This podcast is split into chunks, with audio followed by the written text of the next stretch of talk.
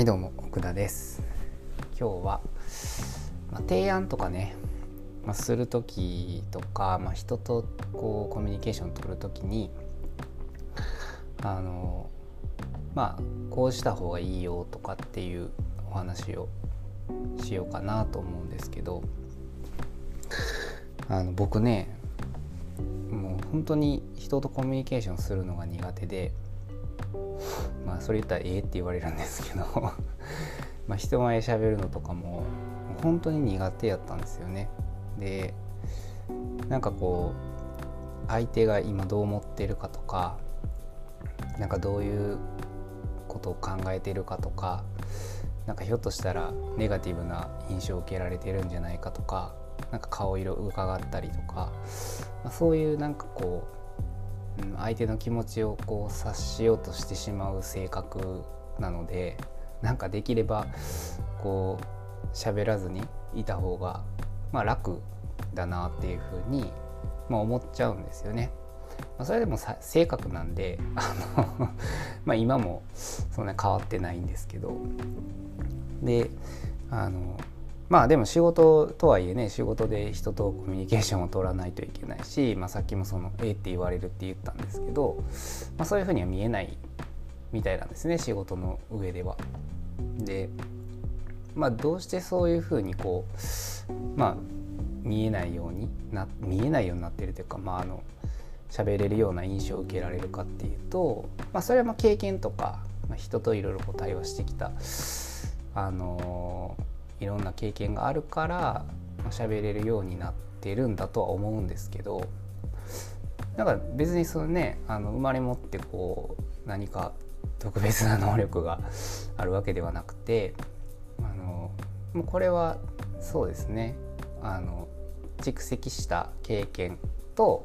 まあ、その子に行き着くまでのまあいろいろこう失敗したことだったりとかあのうまくいったこととかっていうのがあった上で、まあ、こういうふうに、えー、まあ人と喋ることができるようになったので、まあ、ちょっとそれを今日はお話したいと思うんですけど以前もねあのちょっとツイートしたんですけどやっぱりね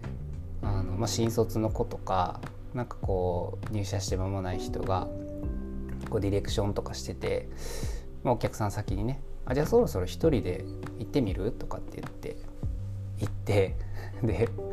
まあ、結構あの何ていうんですかねまあケチョンケチョンにされて 帰ってきたりとか、まあ、そういうことも、まあ、僕はいっぱい見てきたので、まあ、そういう人になここ何が足りないかなって考えた時に間違いなく言えるのはもう準備なんですよね。うん、もう準備がやっぱり足りてなくてでまあこうパッとねいきなり喋れる人とかを見てると何も準備してないようにこう見えるからなんかこう自分も準備しなくても喋れるんじゃないかっていう謎の自信のもとこう行くと 痛い目に遭うっていうパターンだと思うんですけどあのまあそういう人たちも結局は初めはやっぱ準備してるんですよね。僕もそのえーと、今ね代表がディレクションとかをやって、まあ、本来やってて、まあ、僕も当時は、えーまあ、一生お客さん先に行ったりしてたので、まあ、隣で代表がこう、ね、お客さんに説明したりとかコミュニケーションを取ってるのを横で見てたんですね。でまあ、いざなんか自分が一人であの提案に行かない行かないといけないとかっていうタイミングが出てきた時にめちゃくちゃ不安になったんですよ。でやばいこれめっちゃ不安やわと思ってでまあどうしたかっていうとまあ僕はもう資料をねかっちり作って で、えー、どう喋るかのストーリーも完全に考えて、えー、まあ行ったんですね。でまあ行きますと。行って、まあ、お客さんと最初はまあちょろちょろっと喋ってでまあ、じゃちょっとじゃああのお話聞いてもらえますか？みたいなタイミングで提案を始めて まあ台本通りねペラペラ喋ってたらまああの何でしょうね。うんっていう感じで終わるんですよ。あうんはい分かりました。みたいな感じでね。であれっていうなんかそう自分の中ではすごいこう完璧に準備してなんかこれはもう何かしらリアクションはいただけるんじゃないかと思って持っていったものを、まあ、説明した時に、まあ、ほほぼノーリアクションだったんですね。でそれ以外にあ「こういうことはできないんですか?」とか「これってどういう意味なんですか?」とか「これって何なんですか?」っていう質問をいっぱいされてで、まあ、それ別に答えられないことではなかったので全部答えたんですけどその時に僕はハッてしたんですよね。あこれは自分が想定してなかったと 結局イメージできてなかったんですよねそのこういう話をしたらお客さんはどういうリアクションするかとか、えー、まあ、どういう今お客さんどういう心情でこの打ち合わせに臨んでるかとかそういうことを一切考えず自分が、まあ、いかにこう伝えるかっていうことだけをこう、うん、ストーリーを描いていってるので、まあ、言ったらその何でしょう僕が作ったこう自作のストーリーをただ、ね、小説とかをこう読んで聞かしてじゃあこれでみたいな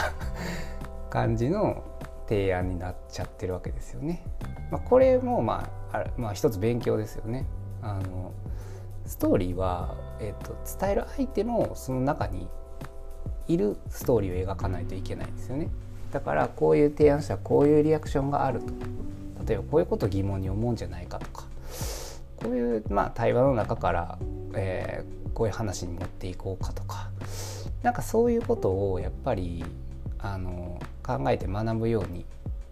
なるので、まあ、まずはね、まあ、資料作り準備が一番大事なんですけどでそれをしゃべる時に相手がどういうふうに聞いてるかとか、まあ、どういうことをこう感じるのかっていうことを次考えてみてで、えっと、提案資料にこう、まあ、言葉をねいっぱいこう散りばめるとですねもう朗読なんですよ 朗読大会になっちゃうんで あのそんなこう提案ほどつまらないものは、まあ、僕はないんじゃないかなと思うんでまあ提案資料に書くのはもう大事なメッセージだけで十分です。あとはもう自分の頭の中で台本を書いてで、まあ、こういうこと喋ろうっていうことを、えー、ストーリーとして描いてその中には必ずこう伝える相手を存在させてで、まあ、ここでちょっとこう何ですかねちょっとクッションになるような話題を放り込んでみようとか、まあ、別に笑いを取る必要はないんですけどね。なんかやっぱりそういうこううん面白くなるような提案だったりとかあの聞いててつまらなくならないような話し方をもうあらかじめストーリーとして描いておけばあのきっとねコミュニケーションとか、まあ、何かをこう伝えるっていうことが楽しくなってくると思うんですね。でもう百戦錬磨の人はもう本当に何の資料もなくても別にぶっつけ本番でもうそのストーリーがある程度描けるのであのいけるようになるんですけどそれをねいきなり あのねえいやって始めた人が、まあ、できるわけないですよね。それは当然だと思うんでまずはね入念な準備をしてください。でそこからまあいろいろねケーススタディしてあの必ず喋れるようになると思うので大丈夫です。あの誰にでもできることなんですよねこれは。だけど準備をしないからまあテンパったりパニックになったり ああこれ私苦手やわとか僕苦手やわっていうふうに、まあ、思ってしまうんですよね。まあ、だけどあのできないこと絶対ないんでただあのまだ慣れてないだけです。はいっていうお話です。それではバイバーイ。